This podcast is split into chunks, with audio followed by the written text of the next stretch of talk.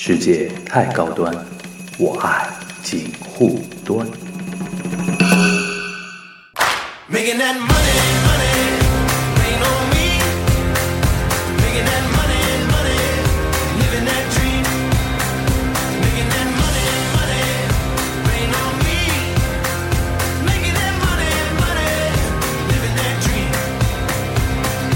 I'm Hello，大家好，我是樊允如，欢迎收听本周的锦湖端会议之梵高 Money Talk 啊。高磊因为又回来了啊啊，每次回来啊，每次回来都要抓住他稍微聊一聊一起的。啊，是的，其实本来我们嗯。今天想聊的一期是比较虚的一期，有点像跟大家，就是上次你知道那个我们聊 B 站那期，嗯，还挺受欢迎的哦。因为虽然有，就因为每次都有一些那个听友会觉得说啊，就是我们不是很懂线下啊，啊。不是很懂 B 站啊，啊，无所谓。嗯 但是呢，我们我们的目的就是说，因为播客这个东西是很自媒体的嘛。什么叫自媒体呢？就是一家之言嘛。是的，如果你听着觉得说，哎，有收获，那最好；没收获也无所谓，对吧？对就听听别的别人的意见。还好我们还没有收钱啊，对收钱那你就不行了，收钱就不可以乱讲了那个衣食父母那不一样，啊是的，是吧的，？是的，那本来想说借着这个机会聊一个别的一家公司，对吧？但是呢，最近你知道，互联网还是比较热闹的嘛。是的是的。突然来了一个更大的一个话题。。对，有一个瓜，然后那个话题呢，我个人还有点个人的情怀向的一些想法，所以说我说要聊一聊，嗯。是什么话题呢？就是有关于那个联想，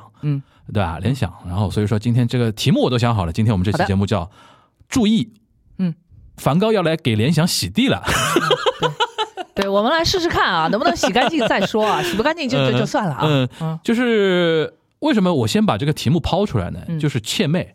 就是我不要很多人听着听着觉得说啊，你们两个人在洗地，我就告诉你，我们就来洗地了，我们想洗洗试试，对吧？嗯，因为的确这个话题现在很敏感，是的，敏感在哪里呢？就是有呃，有些人就听不得不同的意见，你懂我这个意思吧？我可以理解，你懂我这个意思吧然后，呃，所以说我觉得说，哎，高磊因为他对于那个公司观察、企业治理嗯这一块儿，对吧？然后说从投资和股权结构啊什么的，都有点自己的一些呃知识储备嘛，对吧？嗯，对，可以这么说吧，嗯我们说的比较低调一点嘛，知识储备，一点点，就一点点，一一点点，对吧嗯？？知道点皮毛，嗯皮毛，我皮毛，确实是皮毛所，以说，我觉得可以借这个机会，而且我们又是经常会做一些回顾类的，是的，因为你想，我经常说这句话，呃，我另外有个系列叫“八零后传媒史”嘛，嗯其实梵高从一定程度上有点像八零后的财经史。嗯，改开之后，很多话题其实现在没有进入到教科书，对，但是呢，其实对我们现在的生活其实很大影响的。是的，呃，但是呢，好像也没人去，没有人呃回顾啊没有人回顾啊。就是我们可以借着这些机会啊，跟大家回顾回顾。嗯嗯，因为联想这个东西跟很多改革开放之后的中国社会的一些演进是高度相关的，确实甚至有的时候它就是一个标志性的一个企业。确实，对吧确实，然后所以说，从高磊的角度，从我媒体人的角度来聊一聊啊。我先说一说，我为什么刚才说我有一个情怀呢？因为知道大家知道，我原来从第一财经日报出来的。嗯第一财经日报原来有一个掌舵人，嗯，叫秦朔，秦老师，嗯对吧？秦老这这是这是我那个也，你说是说秦老秦老啊，嗯，尊称吧，对啊，秦总，我们我们一般我们我们一般内部叫他秦总，他也其实六零后呀，啊也不老，他六零后不是很老啊，但嗯。是他因为是。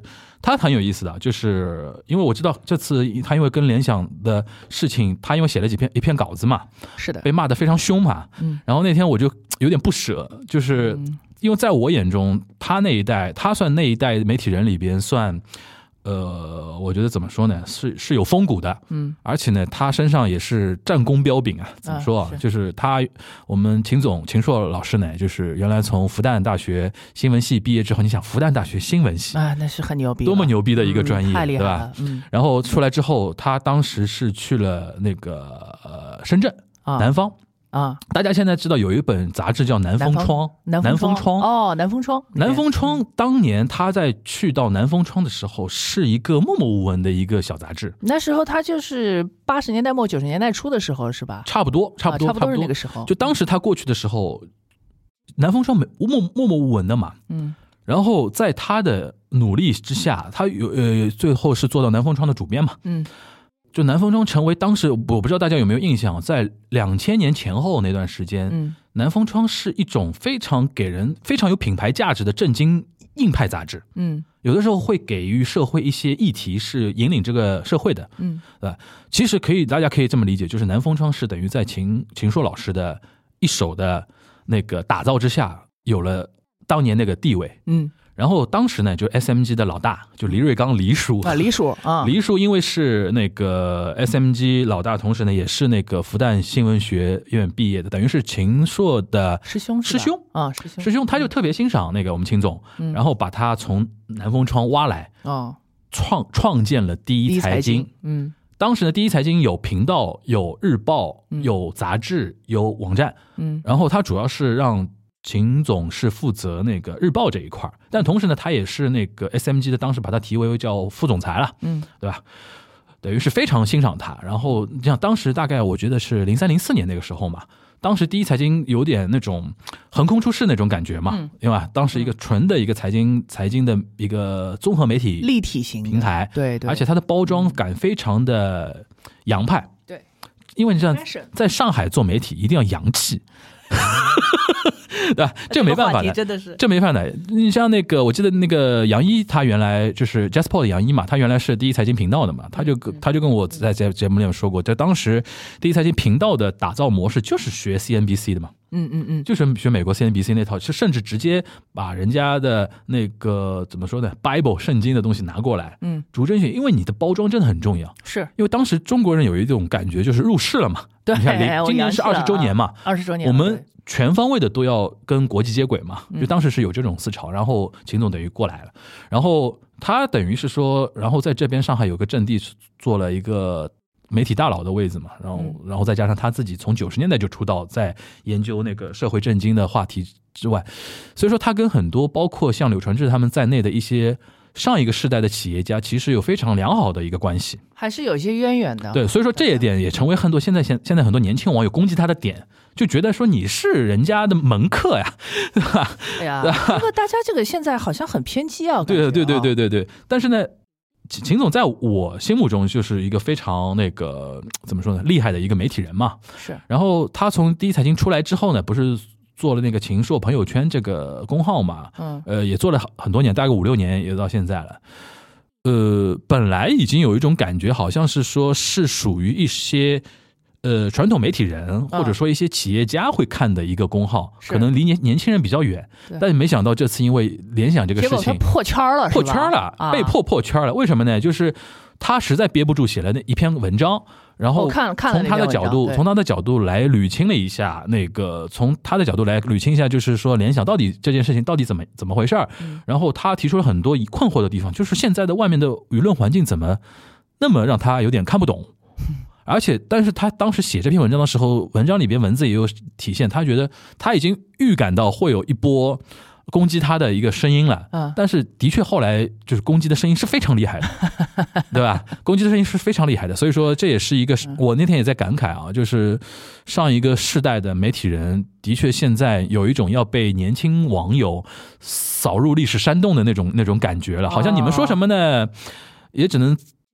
也只能在你们那个圈层里边引发一些共鸣。年轻人好像一部分年轻人吧，我也我也不说全部的年轻人都同意那个，我觉得那个啊那那波啊，我觉得我我我想站在秦老师的角度说两句话。嗯第一句呢，是一个真正有良心的做媒体的人啊，嗯，他是不可能服从多数的。对，呃，他没有必要去讨好大多数人，但他一定知道大多数人会怎么做。对，就像就像秦老师做的这件事情。嗯第二一件事情呢，这篇文章我拜读了，嗯。他有一些说法呢，我同意，嗯。呃，但是有一些说法呢，我觉得怎么可以讨论？嗯。我我我没有想攻击他的意思，嗯。秦老也很值得尊重，所以我也想提醒某一些网友，某一些年轻的键盘侠，你们有有胆量在网络上口诛笔伐，嗯。请你们站出来。我也很想看看你们到底是什么样子。也许你们用的那个键盘或者电脑就是联想做的，嗯，不知道你们会不会因为这一件事情就把自己的电脑砸了。我希望你们有这个勇气。还有一点就是，有的时候呢，贴标签是很容易的。嗯，就比如说秦总那篇文章出来之后，嗯他后面有有人也呃也他后面自己文章也提到嘛，就是有的人就不摆事实讲道理，就根据比如说你觉得，我觉得你哪一个问题说的不对，对吧？嗯我会一条一条列出来，然后逐一反驳，之后再得出一个结论。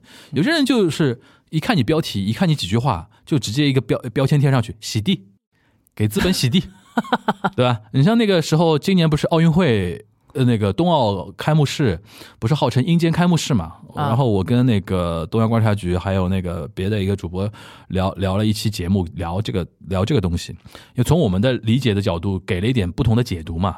当时也有一样的呀，就是说嗯洗地不是洗地洗，地今日啊，是你今日今日三个今日又来又来给冬奥洗地了，然后就就是，但如果仔细听的话，我们那边是很相对，我们觉得说是很客观的，就是把就是冬奥面临的问题在哪边，然后他现在做到这种程度，然后它的效果或者怎么样，然后为什么给很多人阴间的那种感受，然后中间的确发生很多问题，我们是排的很清楚的，嗯，但是没有。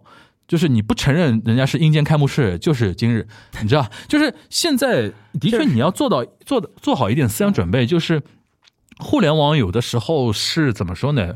我们现在越来越觉得说信息茧房这个话题嘛，就是互联网不是一个好像越来越不是一个探讨问题的一个地方了，而是一个啊大家互相来抒发各自情绪，给对方贴标签，对吧？我我觉得我嗯都可以理解，我我真的都可以理解，因为按照某一些听友的话来说的话，那我就应该是一个崇洋媚外的人，毕竟我是学经济学的，我还是留学回来的，还号称。自己是原教旨主对我还是经济学原教旨主义者，我还特别特别喜欢亚当斯密的那一套啊，包括哈耶克的这一套啊。哎，你说我为什么就不喜欢中国的这些经济学家呢？没关系，你们可以挑一个啊，我们以后可以讨论一下。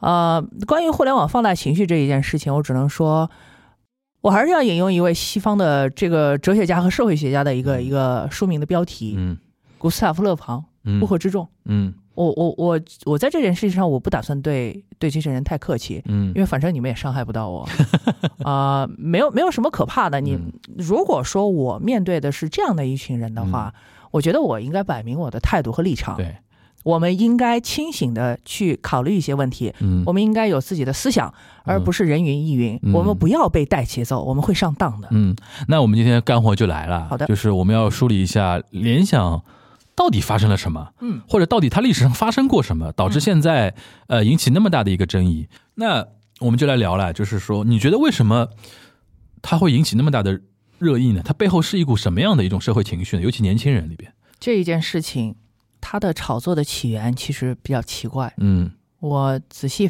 回想了一下，它其实跟最近的几件大事是属于同一个板块的。嗯我就是说说，咱们就说是同一个板块。嗯我这样组织也并不是说有什么权威的意见，我只是有这么一个猜想，嗯待验证。嗯与联想同时期出事的嗯，还有几家大的地产商，恒大这种对吧？恒大、花样年、龙湖、融创嗯这几个，其实现在都看来都有点危险啊，嗯，有点危险。恒大已经成为世界议题了，我看到很多日本的财经媒体都在聊啊。恒大可能不行了。嗯 呃，恒大如果要组一个什么委员会去管理风险问题，就说明它的危险已经已它的危险已经基本管不了了。嗯呃，这个中间呢，就牵涉到另外一个议题，所谓的现在说的比较多的，强调大家要共同富裕。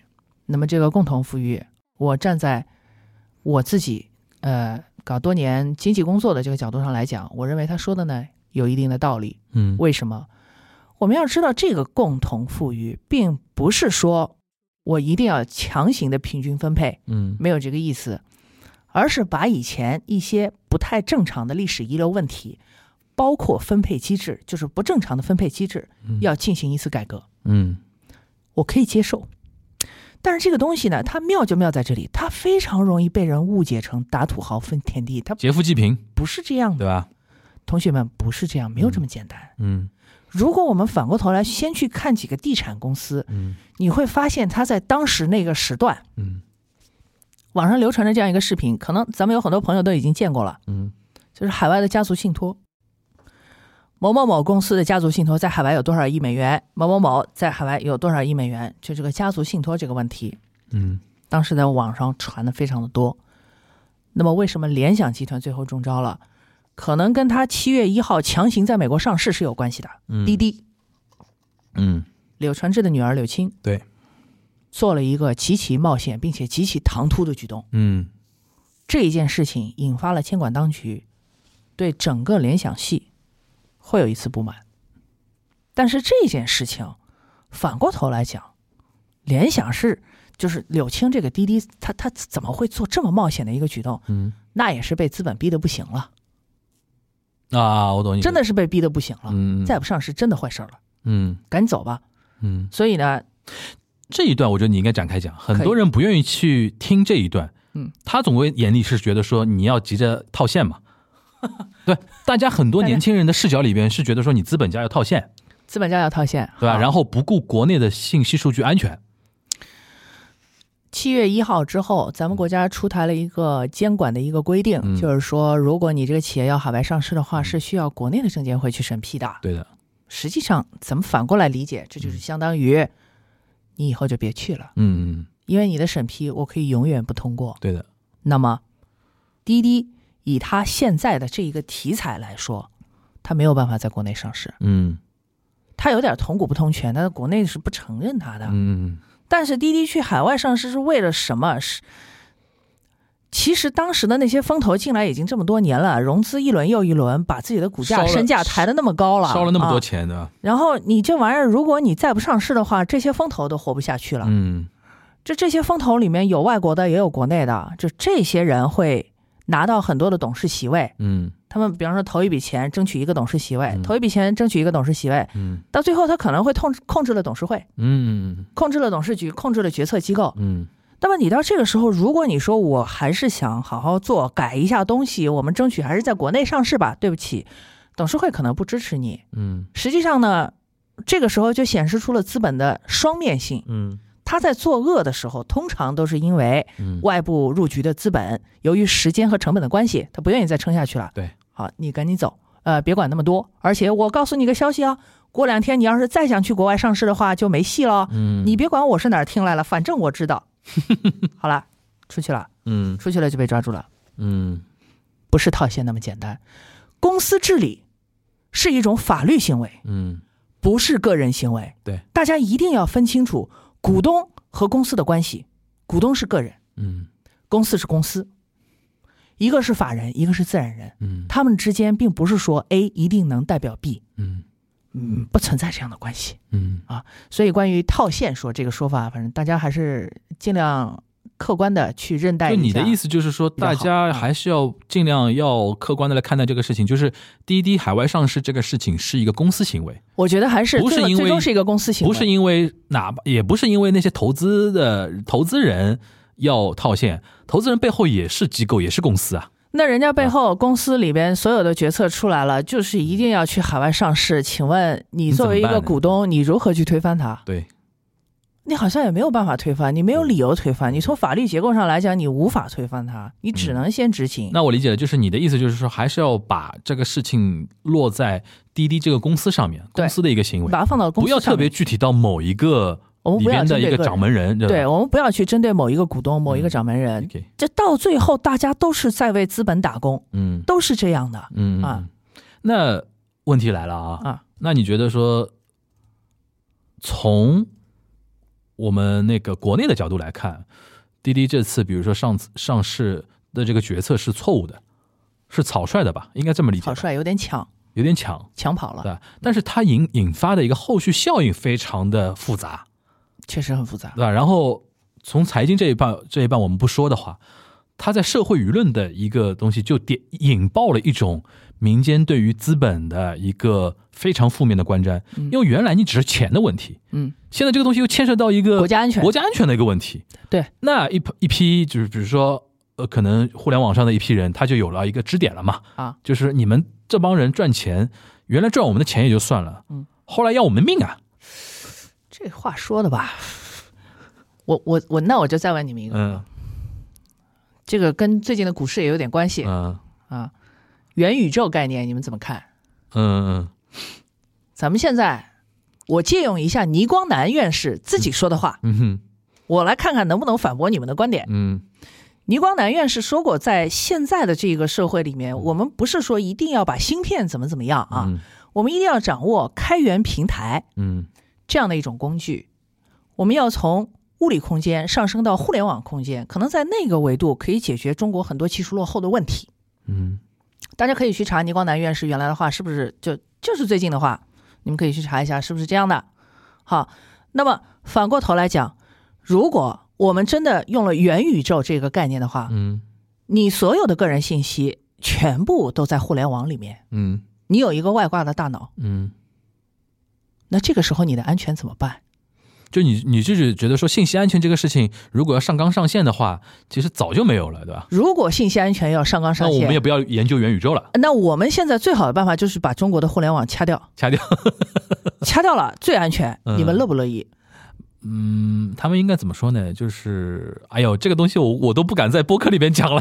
是不是啊？那如果我没有互联网，岂不是最安全？呃，连出去的口子都没有。行，那吧那我们现在这还是回来讲那个滴滴那个事儿啊。好，它现在造成的一个效果嘛，就是说，我觉得财经那一部分我们不聊，因为太专业了啊。好，效果就是说，现在因为又一波这样的那种热潮起来了嘛，嗯，而且我觉得疫情导致那个国家国家之间交往物理上被断绝之后，的确人与人之间的那种隔阂也在增大，嗯，对吧？嗯而且现在因为疫情的反复啊之后，好像各方对各方之间都很敌视，有有这个问题，对吧？然后在这种情况下呢，好像这个问题就特别凸显，特别嗯。凸显在社会舆论方面。嗯。这个呢，其实就为联想那个事情等于埋了一个伏笔嘛，是。因为毕竟是联想系的嘛，对。对吧？而且那个又是他亲女儿，对，对吧？所以说，我觉得这是一个你的意思就是这是一个情绪的爆发的一个原点，对。对吧？然后再连到那个联想，因为联想这个话题啊，不是今年刚出来的，呃，联想说了很很多年了。从那个因为个其实当年当年一八年开始就有，对，而且再早一点，就是当年其实一直在讨论，一直在讨论这个话题。我记得像柳传志自己上央视的节目，嗯。有的时候他不是有一个画面是被那个有一些视频截出来的嘛？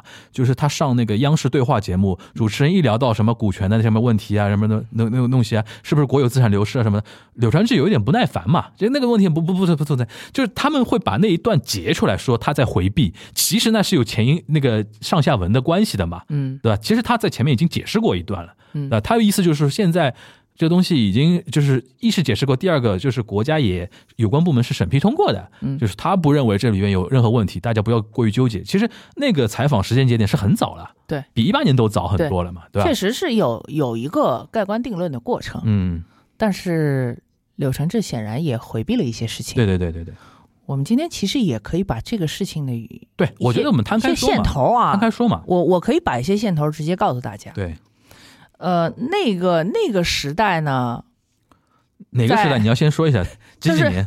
就是八十年代末到九十年代初嘛，这一段时间嘛，啊，嗯，怎么讲呢？出现的事情其实挺多的，嗯呃，真正的从宏观政策层面上来讲的话，是咱们国家那个时候从八八年价格闯关，一直到九十年代，然后我们朱镕基总理上台，然后搞这个分税制改革等等等等，这是一个非常非常大的时代背景。我们我们曾经也聊到过很多次，我们聊了很多次，这是这是中国改革最痛苦的一段时间。我觉得你现在啊，嗯。应该，我们现在要不厌其烦的说一点基本概念了。对。你比如说价格闯关这个事情，我估计很多人不不懂的，什么叫价格闯关？八八年价格闯关，嗯。我再来说一次，在八八年之前，我国的价格体制是属于计划经济范畴之内的，所有的社会消费品价格，所有东西。所有东西哦，都是由国家来定价，纪委嘛，对，纪委来定的，叫计划经济委员会，计划经济委员会。发改委的前身现在都没，有纪委这个东西了，发改委的前对身。，呃现在叫发改委的。它怎么做呢？就是这个东西，我认为它在国民经济运行之中，它的定价应该是五块八，对，它就是五块八，全国各地五块八，全国各地五块八。对的，我记得在研究史料的时候，有一个让我印象很深刻也很搞笑的事情，说一个西方的经济学家在苏联解体之后嗯，去了一趟俄罗斯，嗯，他在这个有的市场里面就发现了没有人愿意再买的很大的铁锅，嗯他说他感到很惊讶，嗯说原来苏联人竟然是把价格刻在铁锅上的，嗯，你想改都改不了。对，这就是当时价格之僵化的一种写照。典型性的，非常典型。嗯那么八八年这一次价格闯关，当时的主证人，我们说当时的主证人，当时的主证人就可以了，不不啊不用那个，当时的咱们国家的这个主政人是嗯主张呢，就是要要做这样一次突破，因为嗯要要做改革开放的话，那么嗯你这个市场价格的这个机制要放开。嗯机制怎么放开呢？就试探性的，在一些这个生活原材料上、生活的这个这个基本的消费品上，可能我要先来试一试。嗯然后呢，就做了这样一次决定。嗯啊，结果啊，引发了当时的一段时间呢，就就叫就咱们说这个通货膨胀啊，混乱混乱通，货膨胀上升的速度非常之快。嗯当时有一个有一个相声，嗯姜昆说的，嗯姜昆和唐杰忠说的，嗯说这个啊，大家注意，说你们快，明天啊那个要涨价了，嗯然后呢就囤囤醋、囤酱油、嗯囤黄酱，嗯，什么东西都往家里囤，因为第二天就要涨价，对。就会有这样的一段时间，它其实本质上是我们的国民的消费品的供给不足嘛，供给严重不足。对你一旦放开价格的话，因为有钱有钱的人他能买得起吗，对，然后比如说、就是，其实当时大家收入都差不多，都差不多，都差不多，只不过是这个东西哎东西太真的很少了，对，就真的很少，谁能起得更早，对。谁路子更野，对。对吧？谁有谁有后门更多，可以拿到很你看啊。副食品票给你取掉取消掉了，对的。没有了，对的，对吧？买鸡蛋不用凭票了，原来大家买粮票没有了，原来大家一起受饿，对。大家一起营养不良，现在等于放开了，你只要手里有钱，对，我不要票。对啊，人家只要起得早，你就搞原来的原来的是你有钱也没有用，你得有票才行，你要有票，对，供给的嘛，配给的，就是按照这个来配给的。现在这个票都作废了，嗯对你爱买多少买多少，你买去吧。对这个时候突然之间发现我们的产能好像没有跟上啊，对的，然后呢就供给不足嘛，本有这么一段时间呢，就因为我们的这个储备确实不太够，嗯。导致价格哗一下就上来了。对的，通货膨胀，但是啊，各位啊，我们现在的恒顺醋业、海天酱油这样的蓝筹，就是从那个时候成长起来的。对的，因为你放开了之后，企业有这个动力加大产能了嘛，对的，因为我只要生产多少我都卖得掉，而且价格利润率都不错，对所以说导致了那叫怎么说呢？叫需求端影响了供给端嘛，对对吧？既既既然是这样的嘛，那么好，有本事的我们上，我们把这个市场一点一点吃掉。对，我我我们现在有很多这个这个非常厉害的国企，都是那个时候成长起来的。大家听听上来，我们现在描述啊，很轻描淡写啊，嗯好像好像给予一点时间，这个事情就会平滑过渡，但是是有阵痛的，这个而且是非常强的阵痛，常厉害。而且在中国啊，这种阵痛一旦涉及到国计民生的那种阵痛啊，是会有政坛大地震的，是的对吧？啊，这个我们就不多说这个说了，不不展开，太危险了，咱咱们就不说这个了。我们两个直接出去被抓起来。然后，然后咱们咱们跳过这一段啊。嗯当时在中科院啊，包括中国的几所高校也搞了这个市场化的改革。嗯那这个市场化改革是为什么呢？就是为了解决中国科研人员低收入，嗯并且工作积极性不高，有对有当时确实有这么个现状啊。那怎么办呢？那就是允许大家搞三产。当时有个说法嘛，嗯，叫研究原子弹的搞不搞不过卖茶叶蛋的，哎，是的，就科学家太穷嘛。科学家太穷了，嗯科研人员太穷，生活太苦了。对，那怎么办？国家也没有那么多的钱，当时咱们国家改革开放才十想办法年。呗。就你们自己想办法，嗯你们你们搞企业，你们把这个科研积极的转化成生产力。对我鼓励你们去搞。这一点很重要，我提醒大家啊，我提醒大家一定要很重要，这牵涉到后面的股权的那个也是这样。没错，就很多的时候，我们为什么要改革？是因为国国家要用我爸爸的话说啊，就是要卸包袱。确实是要卸包袱谁。当时把这个包袱那个接过来，其实当时是给国家怎么说做贡献的，嗯，是对对对吧？想不到时光荏苒过去，从用用现在的人的眼光说，当时是给国家做贡献，现在是窃国啊！哎，对你哇塞，真的这个东西太太拧巴了，这个东西，同一时期，嗯在中关村刚刚开始进行这种改革的时候，嗯呃，我说呢有三家企业咱们是需要注意的。嗯头一家啊，呃，北大方正，嗯北大的校企，嗯，现在已经没有了。对的啊。第二家清华同清华同方，哎，对 我还买，我小时候还买过清华同方的自那个计算机，是吧？你看，清华同方后来还有一个清华，后来还有一个集团叫清华紫光，啊紫光清华的校企也没有了，对不嗯对？怎么没有的？嗯把自己做死了呀，嗯？呃，北大北大方正和那个清华紫光还有同方，后来纷纷的涉足金融和地产，嗯，最后把自己给做没了。没有在自己的主业上做好，反而是多元化扩张嘛。第三家嗯就是三家，三家当时是比较比较有名的公司啊，我们说。第三家叫做中科院计算所嗯公司，嗯，就是联想的这就是联想的。前身，对，这就是联想的前身对。为什么叫这么个古怪的名字呢？是因为当时就还没有摘不开，嗯为就是你你你这头东西，你这等于什么呢？你还你身上还有一个事业编制。对，你们不是出去创业怕饿死没饭吃吗？没有关系，我先来保你们一段时间。对，我先给你们这个事业编制先留着，你们就叫中科院计算所公司，嗯又是计算所又是公司。嗯倪光南院士当时就在这个所里，这个所里当时还有一个人，就是我们的刘董事长。嗯所以呢，联想刚一开始是什么样的格局？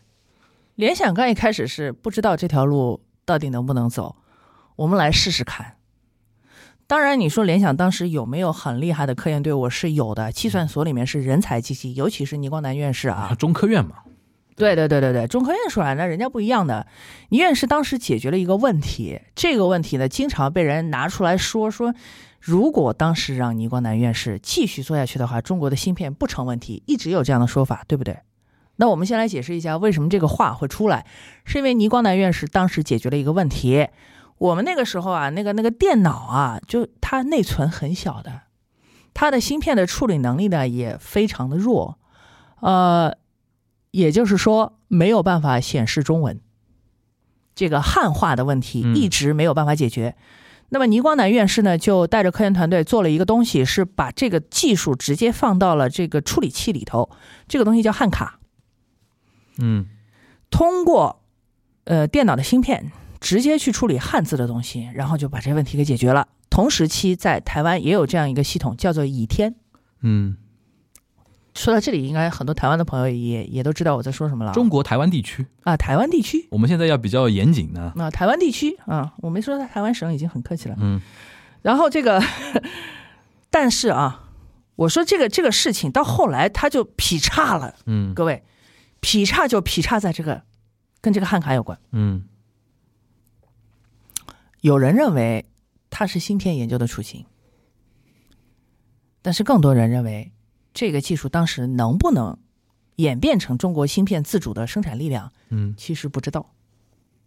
嗯嗯嗯其实你说不太明白，对吧？那么，在这一点上，我要强调一下，当时联想是什么状态？我们说这个计算所公司什么状态？就是缺钱，缺钱到什么程度？当时中科院的这些三产单位，如果要做一个事儿，说我想申请一笔贷款，那么你是按照项目来批的，嗯什么叫按照项目来批呢？就是你做这个项目，你给我一个预算，然后我们给你七砍八砍。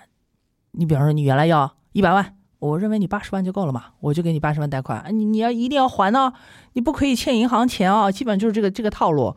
嗯当时联想拿一笔二十万的贷款都很累，要做一个项目要做的非常非常，就计划要做的很好，他这个贷款是向银行贷款吗？银行贷款。那大家要有一个概念啊，嗯，就是我们的银行体系也经过那么多年的改革啊，嗯，就当年的银行体系之僵化，可以想象一下啊，嗯嗯，当年银行体系呢，就是僵成那个样子。其实现在你小企业、初创企业去银行贷款，基本也是不可能的，对的，基本也是不可能的。你要有抵押物，对，你要有足够的抵押物，要不你的大股东就非常非常厉害，给你出一个担保函，对否则银行不给你的。对，所以那个时候银行是支持啊，支持什么什么国有企业啊，支持高科技企业啊，然后我可以给你按照项目去审批一笔贷、嗯。一笔贷款，嗯，然后他给联想批一笔贷款是二十万，就不解渴嘛，二十万能干嘛？在那个年头，九十年代初能干嘛？嗯，能买一辆轿车。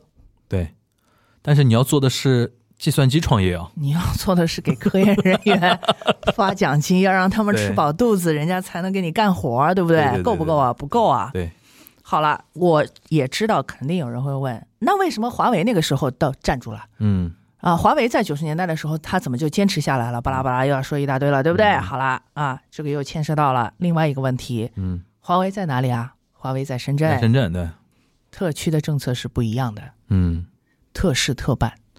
所以华为在那几年，就是联想可能贷一笔款只有二十万的时候，华为能够拿到源源不断的贷款的支持，它的资金上去了，嗯，当时给到华为的一些资金是哪里的呢？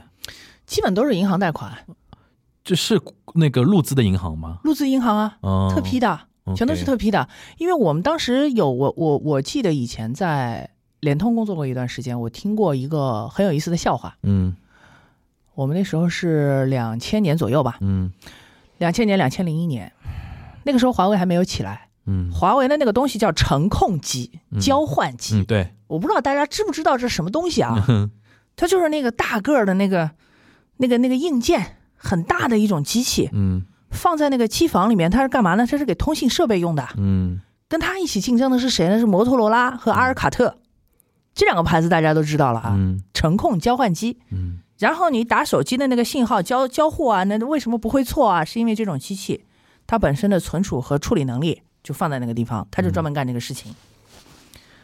华为为了抢这块市场，申请了资金，聘请了最好的科研人员，聘请了最好的销售人员，然后把这个生意给做起来了。嗯最后摩托罗拉和阿尔卡特都被他打跑了。嗯但是我们当时私下就有这么一个笑话，嗯说朱总理跑到深圳去问任正非，说你跟我说了这么多，你以后可以干嘛？你以后可以干嘛？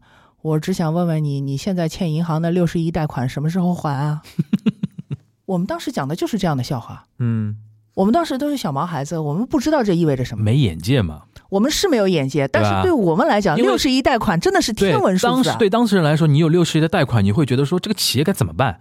但是对就是现在有人会说什么呃，用烧钱来养市场，对或者争夺市场，当事人没有这个概念的。当时谁知道什么是烧钱？对，你们你们想想看，就是在九十年代末、嗯二十一世纪之初，有谁知道什么是烧钱？嗯我都不说烧钱了，我那个时候还听过另外一个很搞笑的故事，嗯有一个搞这个市场营销方面的一个专家，嗯他去了一家国企，他跟这个国企讲了一个概念。他说：“就是我们以后可能这个社会是什么样的？就是我在这边打一个电话，或者网上我下一个订单，第二天东西就从我附近的仓库就派过来了。他说就是非常快速的就给我派过来了。嗯这个其实大家现在一听就懂了吧？这不就是现代物流嘛？嗯但是那个时候那一位国企的领导听到这个的时候很惊讶，嗯他就举手，老师，老师，然后呢，递给老师一张字条，很恭敬。老师打开来一看，哭笑不得，上面写着：“老师，请你不要传播邪教思想。”而 是他以为老师讲的是光速意念一物。邪邪门歪道呢？对对对，这就是当时我们面对的背景，对，的确是。这就是我们当时 面临的这个这个思维的这个这个水平，就是大家其实都挺傻的。嗯 所以在那个时候，我想说的是，联想在那个时候，不管是气功贸也好，贸工技也好，他都没钱。对，他如果真要想发展的话，他真要想脱离那个永远都依赖银行贷款，并且在北京那个地方拿银行贷款很难的，嗯，他只能想办法融资。这里边我觉得跟大家解释一下什么叫特区特办嗯啊、特批这种概念。嗯，因为当时发展深圳，这是一个国家的一个策略嘛对，等于华为有一点那种水涨水涨船高那个意思。他去了一个对的地方。对，而且你搭上了那个快车，因为当时对很多企业都在用这种政策来批钱，对然后国家呢只是说做一个整整体的一个控制，嗯去呃去怎么说，不要让这个盘子给爆掉，对最最多到这种层面了。但对于联想这么一家北京的企业来说，它没有任何特殊政策，什么都没有，他面对的就是北京那一批那个分行支行的那些银行嘛，那就就很难呢、对对对这真的是很难。那个体系本来就很艰难，那个时候如果不想办法做一些股权投资的话，联想就永远是那个死样子。嗯。然后鸡公猫猫公鸡，你要不再展开一下一下？就现在对待对这个批评，有的有的时候我觉得那个我们行业黑话太多，年轻人不一定听得懂。气功贸嗯强调技术先导，嗯然后是工业生产，然后做贸易，嗯，然后输出的是一些带有技术革新的、带有这个技术创新的一些东西。嗯那贸工器就是我老老实实的做代工，我先把自己的钱钱包给给给做厚了再说。对，所以当时会有会有这样的一些就先有鸡还是先有蛋嘛。对，就是先有鸡还是先有蛋的一个问题。呃，在这个你的意思就是不管先有鸡还先有蛋啊，联想就是没钱。就没钱，他当时就很穷嘛，对就很穷嘛。当然，他当时也会也会说，呃，啊、你们为什么不说一说这个联想这百分之三十五的什么职工股权啊，乱七八糟的？哈，我我可以跟各位讲，嗯没有问题。呃，计算所公司也就是联想前身，当时做了一个非常大胆的决定，就是把公司的这个这个分红啊，有百分之三十五是分给职工的。嗯当时他就在搞员工持股，这个地方也确实需要讲一下，柳传志自己拿了百分之十六的股份，嗯。倪光南确实在质疑他，嗯。你一个人拿百分之十六，我们这么多科研人员拿百分之二都不到，百分之二都不到，嗯。就是你这个分配是有问题的，嗯。这是他们一个比较明显的一个矛盾点。嗯。那这一块，柳传志确实是不太对，我得嗯。说他不太对。嗯。为什么？他当时主持这一切的时候，为什么通过的这个这个事儿通过了这么顺畅？柳传志当时没有讲实话，他没有告诉大家说他当时还有一个身份就是计算所的所长，嗯他当时在行政上的这一个这一个啊啊、组织上的待遇吧还在，但他后来呢故意的把这一点给隐瞒掉了。嗯他说他就是公司的负责人，他没有在计算所里面任公职，嗯，这一点他说的不对。那我们反正今天就摊开来讲，他们俩也不认识我，无所谓啊。嗯然后这个这个后来呢，当这个鸡公报和冒冒功绩的这个问题，呃，矛盾渐渐突出的时候，那么另外一点呢，就是倪光南提出的这个这个路线，鸡公报的这个路线确实需要很多的投资，嗯在这一块上，柳传志的处理确实太狠了。嗯他最后公司的决议出现的时候，讲这个倪光南的问题是嗯倪光南被解聘，嗯嗯听清楚啊，大家被解聘，也就是炒鱿鱼，踢出局了，对吧？也就是被炒鱿鱼了。嗯这个恐怕是现在有这么多人去攻击他的最根本的原因。嗯，这这里边其实体现出柳传志是一个杀伐决断还蛮狠的一个人嘛，生意人，对啊？他是一个很精明的生意人，嗯。他而且他很懂得什么时候自己不擅长，你应该往后退；嗯什么时候自己擅长，你就往前冲。他是一个典型的生意人。嗯嗯所以不要跟他谈太多的情怀，我觉得也没有必要。嗯，这个我觉得还蛮客观的，嗯就是我们对于一个人的评价的确要多多维度的，是对啊？他，他作为生意人来说，我做我觉得他做的挺成功的，嗯 但是确实挺成功的。嗯呃，如果说要从联想的这个生产电脑这个事情上来讲，嗯，我觉得亮点多于污点，瑕不掩瑜。确实嗯亮点多于污点。我好多年了，一直在用联想的电脑，嗯呃，没发现有什么硬伤，嗯此其一。第二一点，我记得在二十一世纪初，我还在念书的时候，嗯中国品牌第一次改变德国人的刻板印象，就是因为联想电脑。对的，我觉得还挺是不是因为他收购那个 IBM 这件事情？还真不是，不是吗？比那个还要早还要早 还要早。但我的脑子里边最让我留下那个深刻印象的就是，当时那个呃收购那个 IBM 嘛，是蛇吞象嘛，对蛇吞象，对吧？嗯，这个我当时就觉得说，哇塞，我们现在能到这种程度，但是被他吞掉了，对啊对啊，对啊。它还把它给消化了，而且消化的非常好，消化的很完美，嗯。就是这是非非常典型的体现出了柳传志身上就是生意人的那个特点，嗯。他确实是善于处理这种这种很棘手的问题。那我们还是回到那个大家情绪上过不去的那一点啊，嗯，就是关于国国有资产流失这个话题，嗯，你觉得怎么来看这个事情呢？稍微复杂了一点，嗯当时在做呃联想的这个股改的时候，有一些操作，在今天的法律环境之下，各位注意我的定语是在今天的法律环境之下去看，确实有问题，嗯。确实有问题。嗯。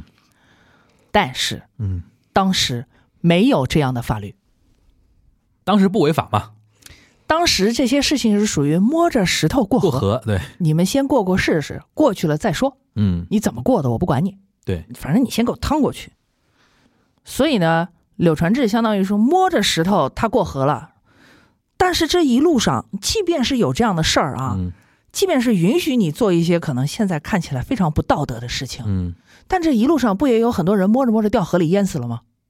这个淹死的代价就是国家要买单的，是的，不仅国有资产流失，嗯，还会有一批下岗职工，对。还会有一个产业烂掉，对的，这个代价是很大的。嗯所以当时，其其实我我我讲起来，我觉得我们政府现在就是跟以前差不多的，就是很其实很聪明，嗯高人很多，嗯他不知道这条路行不行。嗯但是他鼓励你试一试。嗯他跟你说，你们反正这一段时间试过了以后啊，我尽量保证你们不出事儿。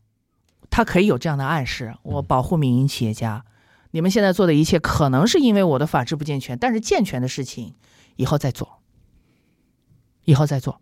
就是这个可以去，就这个东西啦，就是怎么说，不能追溯，嗯，你没有必要追溯啊，怎么怎么追溯呢？这个事情，对吧？对啊，我觉得这个东西不能追溯，对就好比说，你想，我们八十年代还有叫流氓罪，对啊，流氓罪到什么程度啊？就是可能那个怎么说啊，男女之间发生一些。当时我记得，我记得前两天我还看到一个案例的，就是说当时有一个女生被判那个流氓罪，还被枪毙的。嗯，只是说用现在的眼光来说，就是一个独立女性。同居了。同居了，啊，或者说发生发生那个异性跟异性发生那个就是非夫妻之间发生那个性关系嘛，对，那然后然后他就流氓罪，竟然竟然就被枪毙了。对，那那如果这样说的话，八十年代还有一个罪叫投机倒把罪，对，投机倒把罪其实就是做生意嘛，就是实际上人家就是做生意，低买高卖嘛。对，人家就是做个生意，然后人家如果你要追溯。的话，现在市面上很多人要被枪毙了。哦，我那我们现在这就是基本上啊，就是说全部枪毙可能有点冤枉，但是可以的枪毙一个，我觉得就就可以了，百分之五十要枪毙，这肯定要的啊，对，就是这个东西很可怕。是就是当然我是我是觉得说那个不会真的就是说在法律层面，国家真的在做追溯。嗯我觉得社会舆论也要有这种心态，是，你不能这样来追溯一个你这样追溯没追溯一头了，个企业，然后用用道德的东西来去贴人家标签。对你这样追溯没头了。对的，你如果这样追溯的话，那么，那么嗯在六六年到七六年，嗯有多少人犯过打砸抢的罪？要不要追溯？嗯怎么追溯？关到哪里去？嗯有些事情啊，是我们中国人一路发展以来，每个人身上都要背负的原罪。我们可能每个人身上都有那么一片，或者是我们的父辈，对，对吧？每个人身上都有这么一片。对的，就说你现在要不要斩，就是赶尽杀绝？那嗯这个事情真的是要分开来看。嗯嗯嗯啊那么还是回到联想的这个，我我来说一下，他当时为什么让我们在中国留学生感到特别骄傲啊？嗯确实是发生在联想吃掉 IBM 之前，嗯我们听到一个传说。当然，我相信这个传说在我们那个年代的留学生里面流传了好多个版本，嗯去了好多个国家。嗯我们听到什么呢？说某大学有一个中国留学生，这位大哥呢，在图书馆里学习的时候，拿着电脑出来喝了一杯咖啡，结果把咖啡倒在了键盘上。嗯大哥不慌不忙摘掉了电池，把电脑翻过来，嗯下面放了一块吸水的布。嗯有德国人就问他说：“同学，那你这个电脑是不是以后就不能用了？嗯那你没有电脑写论文可怎么办呀嗯。？”啊，然后呢，这位大哥微微一笑你为什么表演德国人的时候有一种憨憨的感觉？因为他们就是让我 感到很憨，你知道吗？就是，然后这位大哥就说了微微一笑，不要担心，嗯明天我会让你们见证奇迹，我会让你们知道什么叫中国制造。当然，这个一听就是有人编，就段子嘛。就是一个段子。嗯。结果这一件事情不光是在中国留学生之间口口相传，嗯。我们真的是把它当成一个笑话，你知道吗？嗯我们一听就觉得哦，这个事情有人在编故事，嗯。但是德国人竟然也知道了，他们还信了，嗯。他们就觉得哦，原来中国的联想电脑是不怕水的，嗯。大家明白这个意思吗？嗯德国人自己也生产电脑，西门子曾经幻想着收购一些企业，然后把自己变成一个可以生产电脑的大企业，嗯。但是他失败了，联想竟然活了下来，在德国，嗯。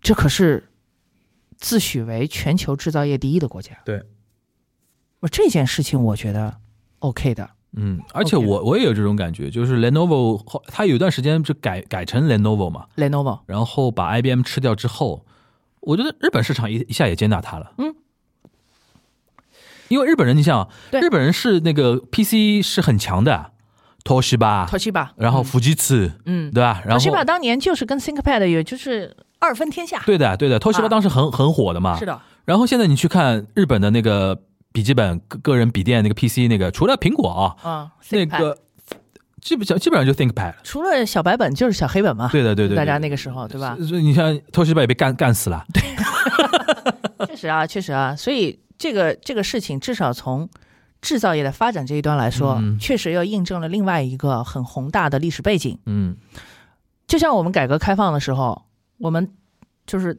想来想去，那什么样的东西可能这个进入世界经济的这个大循环之中嗯。是有把握获胜的，嗯。那就是制造业。我们有那么多的民营企业和国有企业，就在当时改革的大背景之下，失去了保护屏障，对。投身市场，对，打拼了这么多年，中国终于成为世界制造业第一强国。嗯。呃，不一定强了，但是是世界制造业第一大国吧。嗯。所以，我觉得冒功绩这个事情，我不能够一竿子打翻，说它就是错的。嗯，它至少在一定的历史背景上来说，并没有造成恶果。因为冒功绩这个东西又牵涉到最近这两年的一个非常核心的一个话题，就是卡脖子。卡脖子，当时就说，当时其实我觉得几年前就聊过这一波了，就是说联想搞到最后，核心技术都不是你的，啊，对或者说你根本没有什么呀，你只是一个加工厂嘛品牌加哎工组装车间，然后每年做很多 branding 的那个那个事情。然后这个那一波讨论过去之后，这两年就因为 Trump 的事情，我们突然一下觉得说卡脖子了，然后哎，所有的企业都被加上一个坐标系，就是你跟华为的区别在哪里？就华为现在成了俨然成为唯一的民族英雄了。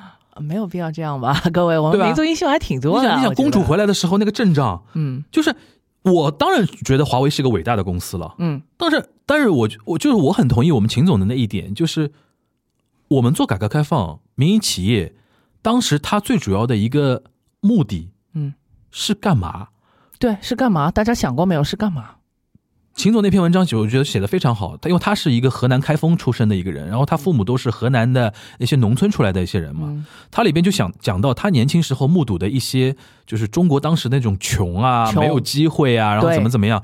当时我们要改革开放，首先第一点，又要让城市里边或者说农村里面更大量的那些人有饭吃，是但是国家提供不了那么多的工作机会，那怎么办？那就民营民营企业上。没错，鼓励大家创业，对你去吸收年轻人到你这边来工作，对，对吧？这是民民营，但现在因为我们实在民营企业发展那么多年之后啊，现在一批最年轻的人，他先天的以为资本就是为了来剥削我的。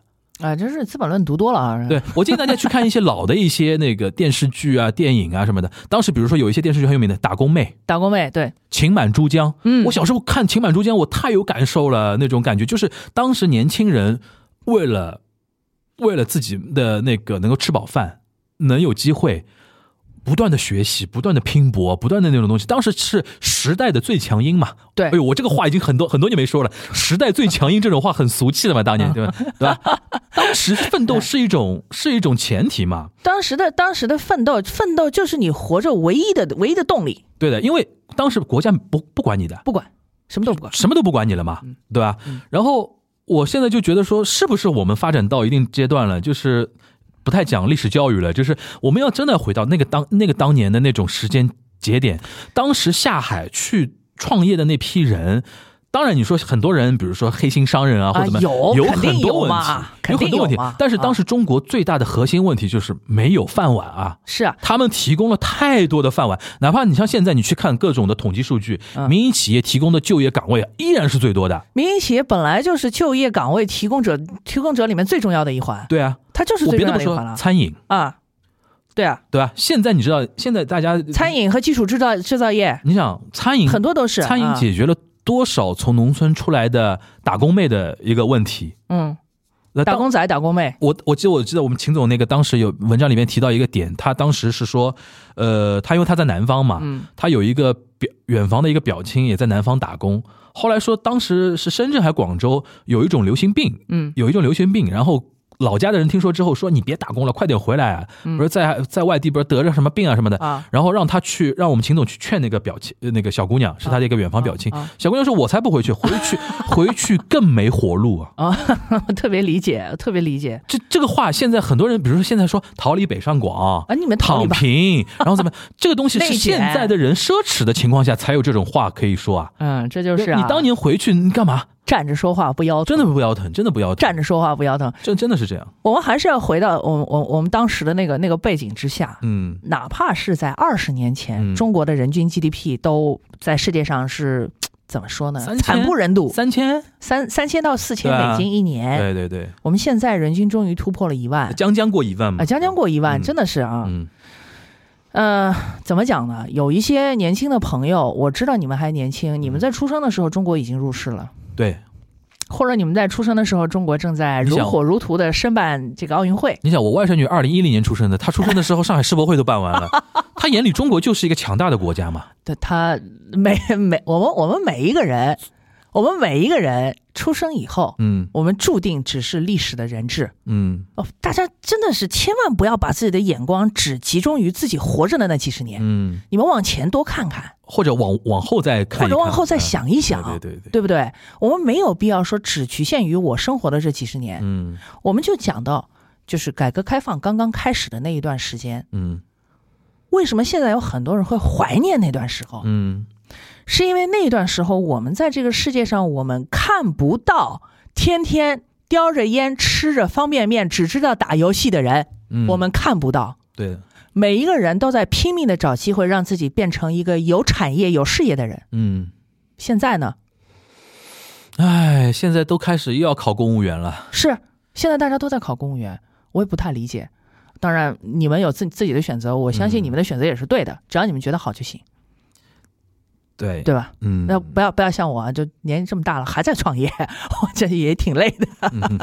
好，再反过来想一下，制造业嗯。在中国有呃确实有非常非常重要的历史地位，嗯。呃，同时制造业也是我们国家的立立国之本，嗯、我们不应该把它扔掉。嗯那么现在有一些朋友会强调说，我们可能在技术的开发这个这个这个问题上，在科研创新这个问题上，可能是 好像有走了几年的弯路啊。嗯那好，呃，我了解大家的心情，大家可能会觉得，呃，这个地方我们落后是不应该的。比如说，我们中国五千年的历史上，我们曾经是世界上最好的国家，等等等等，有些人就一定会说这样的话。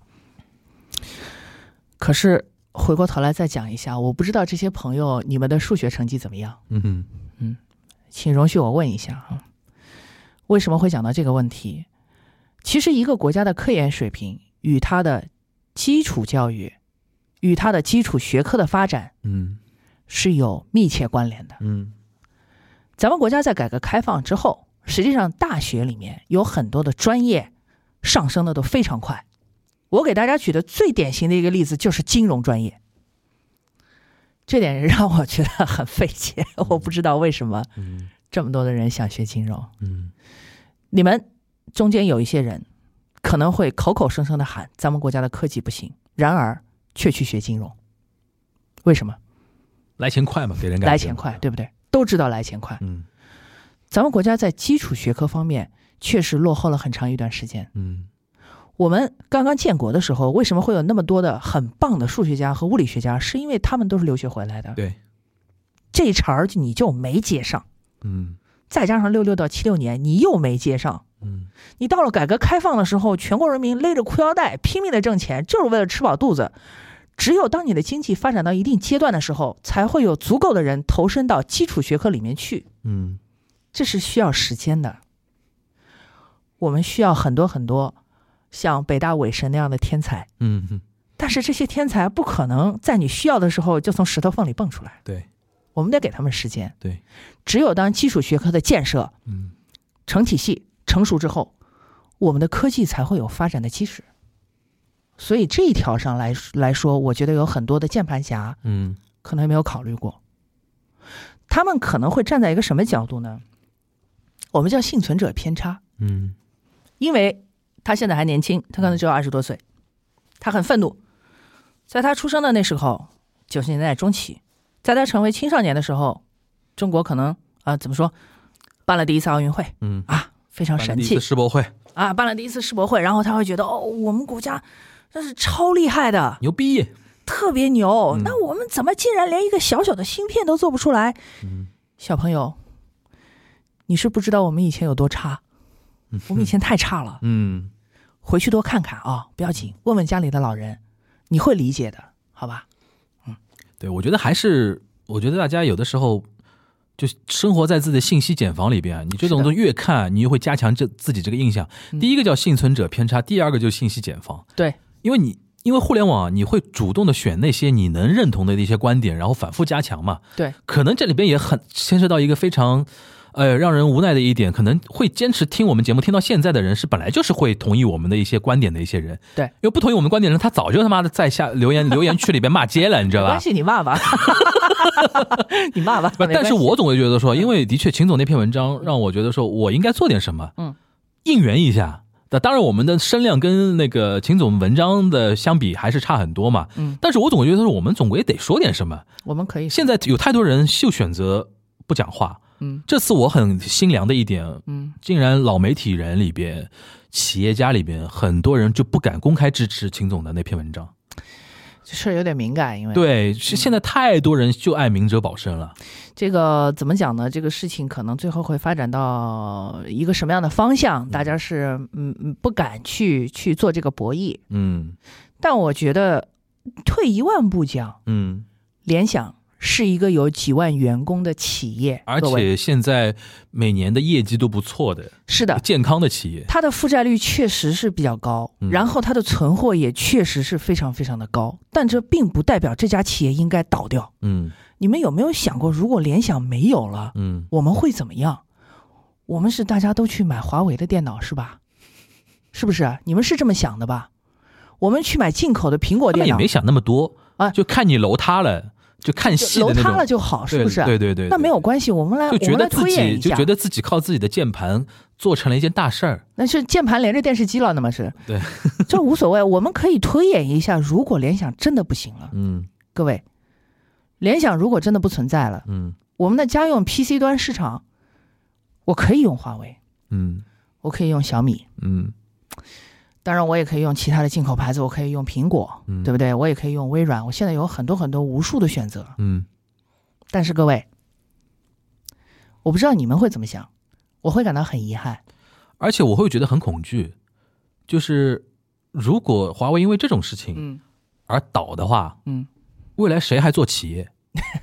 在中国谁还做企业？就是联想，如果我们就希腊化了？嘛，嗯，国民的百分之二十五都考公务员了嘛，对，我们就希腊化了，以后就是发债呀。但希腊还有德国救，我们靠谁救？我们靠俄罗斯吗？给石油是吗？啊烧烧个没完。对啊，我就问这个事情嘛。对，你刚才说大家都考公务员也没有看，但是我一直觉得说，都考公务员的社会，说明你已经没活力了。我们现在好像没有没有没有太多人愿意冒险了，是吗？对的，嗯，大家都觉得外面很危险，对的，然后还是躲在家里当当键盘侠比较安全。而，且而且自己不去拼搏的同时，见不得已经成功的人，嗯还要去攻击别人。嗯，呃，我觉得这个，哎呦，让我觉得我就是很担心你，我真的可能这种担心有点杞人忧天啊，有点多余哦。未来还有企业家吗？谁还干？谁还敢干企业家？嗯人人明哲保身。我如果什么上车上的早，在北上广深买套房，嗯然后 N 多年之后，这个房一直房价也在涨，嗯啊，退休之前马上脱手卖掉，然后到海外去这个过几十年的退休生活，以后就会这样啊。现在我身边的人，真的我看到有一些人就是这样的，有一些所谓的最近也听到了这样的话，有一些所所谓的高净值人群，人家就已经不想做任何投资啊，更不会。首先，他连投资都不敢做，更不要说自己会下场到第一线去做创业的动作了。我我无话可说。对啊，我觉得特别悲观这一点。我我无话可说，因为即便是在股市的投资里，我都已经看到了这种倾向。嗯呃，稍微成熟一点的投资者都会说，这个你不要炒科技股，嗯制造业没有什么可买的，嗯，最安全的是什么呢？喝一口酒，吃一口药，消费类吧，消费和医医药健康。对，这种事情，如果未来再继续下去的话，嗯呃，确实中国经济增长的原动力会受到影响。对，嗯。如果柳传志是一个怎么说呢？柳传志是一个非常官僚体系的一个人，非常官僚性格的一个人。嗯，他最好他已经做到所长了嘛，嗯，他对平平安计算所的，所长平平安安到公卿。对他也没有必要去说，我把你这百分之十六的股权放在手里，我去谈融资。大家可以代代代入一下，柳传志因为创创业，我记得也是五十多，四五十岁才四五创业，十了都，四五十创业。嗯，中年人了。如果你在八十年代末的嗯时候，你是一个四五十十十呃四五十岁的一个中年人，坐到那个位置，我相信百分之九十九点九的人不会选择出来创业的。对，会会会退而求其次求稳嘛，对啊，好好而且我还是个官了嘛。对我，还是个官，国家什么时候会饿到官呢？对不会的呀。嗯，对啊？退休了嘛，肯定是还是要好好的。他跟潘石屹这，种，他跟潘石屹这种基层的那种 公务员还不一样。潘石屹，我永远记得他那个他那个段子嘛，他是甘肃天水人嘛，是考到了什么公务员什么的，嗯。然后上班第一天，嗯，然后他们去领那个热水瓶，当时那种国家机构不是会有领热水瓶、发那个茶杯、什么茶缸、牙膏。然后他领好这些物资，然后跟一个同事进去的一个女同事一起去打热水，打完热水坐到自己办公室，那个女同事说：“啊，这个位子一坐就是三十年啊。”他就很潘石屹不行了，潘石屹觉得说这个人生好像不能这样，然后他就选择去到海南去搞那个房地产泡沫嘛。当然，房地产泡沫是被很多人诟病的那一点，嗯。就是说。他是没办法，他说他基层，他觉得他自己很年轻，未来有很多的那个天地任他去闯，他可能不想过那么平淡的人生，这是一种。但是当年柳传志那批人，他是他这个位置他人生已经走到一半了，他位置已经很高了，啊各位。而且他其实很很位置很位高权重了，是。对，当然不到那种国家领导人那种那种级别，他其实可以完完完全全等待退休，然后领个退休金，对吧？然后小孩也培养的很好，然后怎么怎么样，嗯，但他会选择当时是有身上，我觉得我们一直说企业家精神啊，嗯他是有企业家精神的，嗯，就冒险嘛，首先是他是他当时确实还走这一步，还真的是嗯挺挺冒险的。挺冒险的，包括后来收购 IBM，你说这个事儿很冒险，嗯，真的很冒险。当然了，我我还是要说一句，他这个跟美国人这个这呃稍稍微聊一聊，然后学学会了一招。嗯，他学会了这一招，其实这一次成为大家攻击他的一个点，就是那个所谓的金色 VIE 吗？不是金色降落伞，啊就是在你退休之后，你可以拿到一大笔补偿。这个呢，怎么讲呢？嗯呃，这个在西方很普遍。对，西方比较大型的企业、比较好的那个律师事务所什么的啊，嗯会计师事务所什么的，给自己的高级合伙人、给自己的高管嗯都会有这样的补偿和奖励。嗯呃，这也是他们想通过这个方法，让年轻的能干的员工能够一辈子在这个企业里面服役，所以才想了这么个事儿。嗯。比如说，你连续在我的公司里面服役超过二十五年，我就许诺你退休之后，你一笔可以哦，好大一笔钱，退休金，对嗯。我的补偿给你，对，算是对你对这个企业忠诚度的一种奖励。对，同时也用这个东西来鼓励你不要去搞商业贪腐，嗯。所以它也是一个有效的手段。对，可以叫以富养廉啊。对，但是这个这个事情，就是放到柳传志这个地方，好像有很多人觉得不合适，嗯，因为你拿太多了，这个是可以探讨的，可以探讨，这个是可以探讨的，可以探讨啊。嗯，可能可能在中国这个这个方法有点水土不服，对的，对吧？对的，可以这么讲啊，因为东亚社会还是比较倾向于平均主义的。啊、确实，嗯。确实。这个问题日本也有，啊，你像那个日产，嗯。日产汽车原来那个逃掉的那个那个戈尔嘛，嗯戈尔当时做日产会长的时候，嗯他每年都是高居日本大企业高管收入排行榜第一名的。然后大家就一直觉得他不好这个事情是最后他的事情爆发之后是被最多人诟病的一点嘛，啊，他现在拿这么多钱，然后他跑了，而且拿了那么多年，对拿了那么多年？我们忍受了你那么多年，然后怎么怎么样？但是人家西方的意思就是说，他赚了多少呢？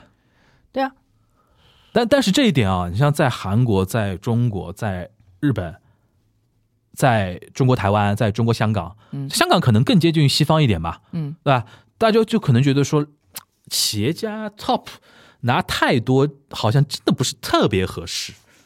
对吧？的确，我觉得，我觉得我们东方东亚地区是有这个这个这个思潮的，我们会有这个传统、啊，对，所以说柳传志这一点，我觉得是可以探讨的。嗯，可以探讨，而且而且我但呃怎么说怎么说呢？可以作为一种呃一种例子，嗯然后来惊醒一些别的一些企业家。就是就有的时候，他有一个借口，他当时对对对对，他当时是有借口的，他当时这个借口就是我我把 IBM 给吞了。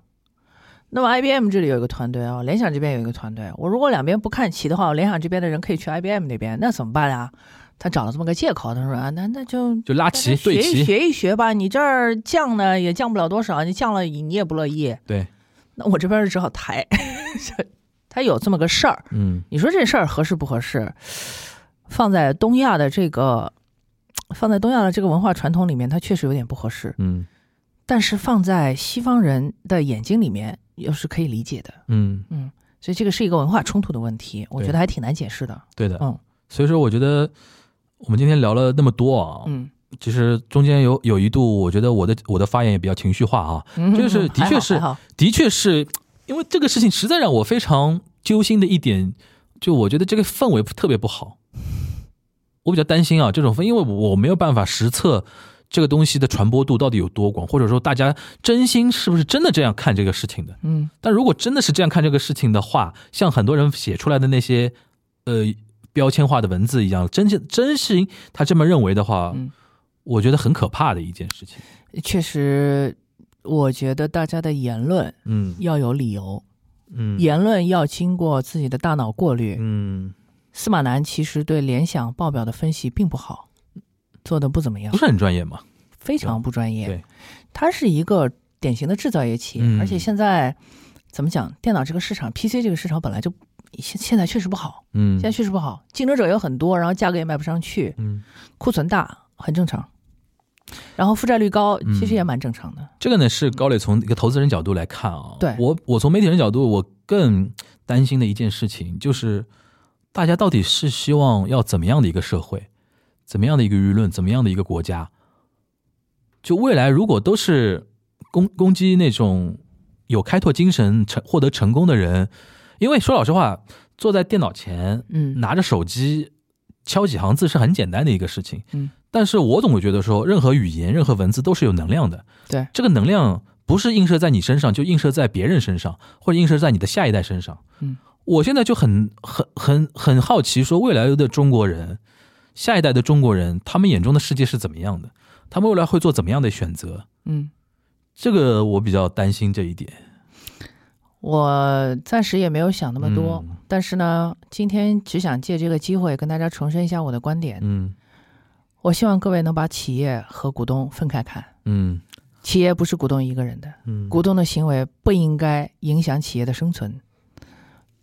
联想再怎么说，也是咱们国家自己的民族品牌。是一个还 OK 的一个公司，对对吧？然后你相比某些某大啊什么的，联想非常健康，对吧？可以可以这么说吧？嗯，对吧？有有些人烧了钱，也不知道干了些什么，都烧一地一地鸡毛，对吧？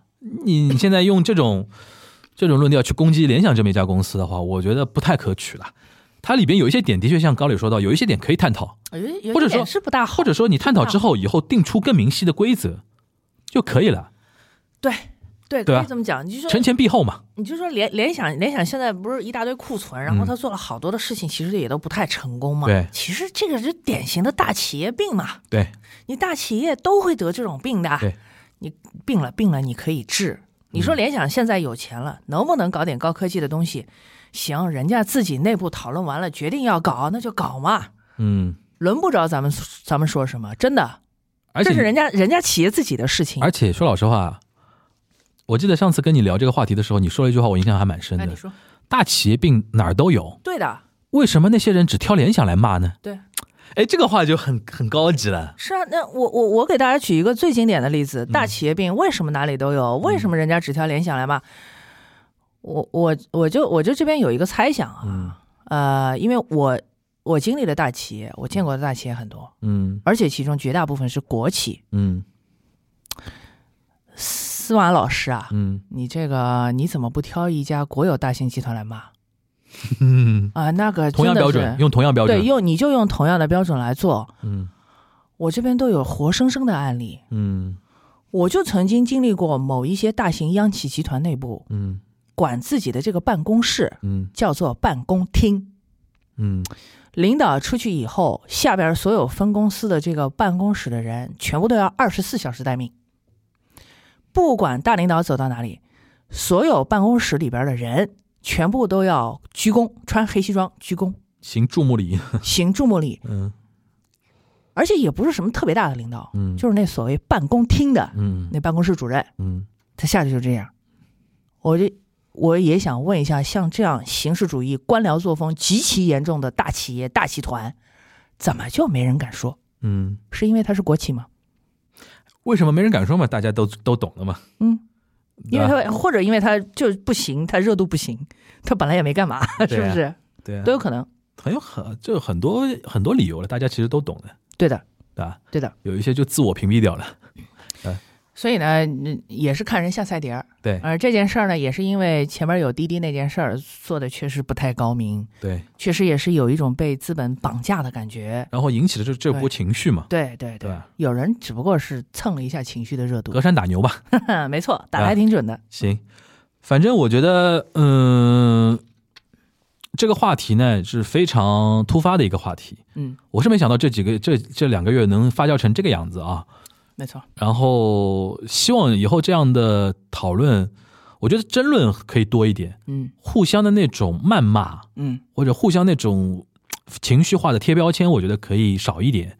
对吧？我觉得谁都想希望说有一个更好的社会、嗯。社会环境，然后谁都想说，我是一直希望说那个最好中国一直有源源不断的企业家企业家精神的一些人，嗯。能够下场，嗯。能够做企业，为我们的民生啊嗯做改善。我觉得一直会有这样的人，我觉得是一个很好的一个结果。嗯不要因为这一些事情让所有的人都觉得啊，那还是求稳吧，考个公务员吧，对吧？啃老吧，或者怎么怎么样吧，对吧？没有怎么说呢？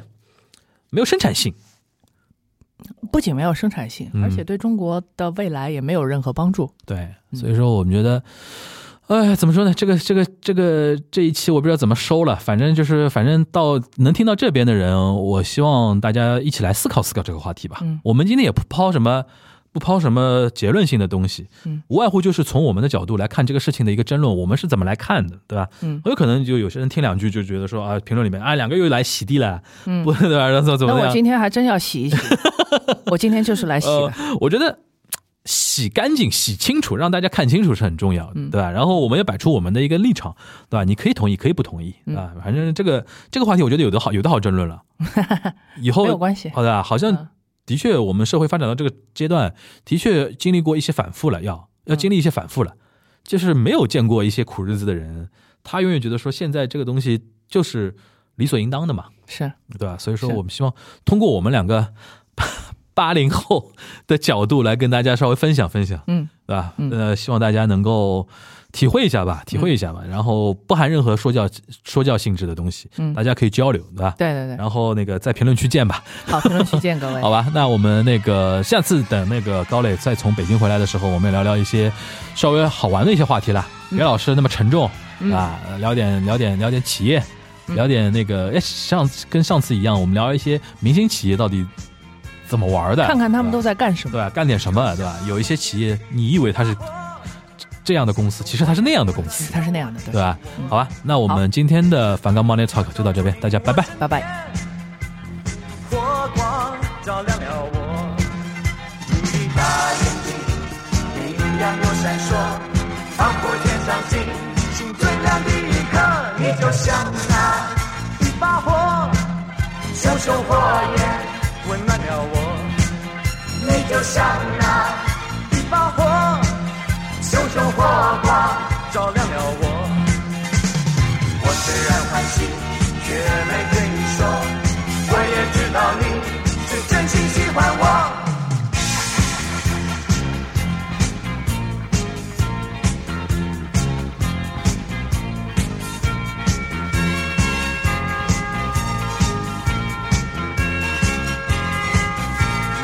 像那冬天里的一把火，熊熊火焰温暖了我，的心窝。每次当你悄悄走进我身边，火光照亮了我。你的大眼睛明亮又闪烁，仿佛天上星星最亮的一颗。你就像那一把火，熊熊火焰温暖了我。你就像那一把火，熊熊火光照亮了我。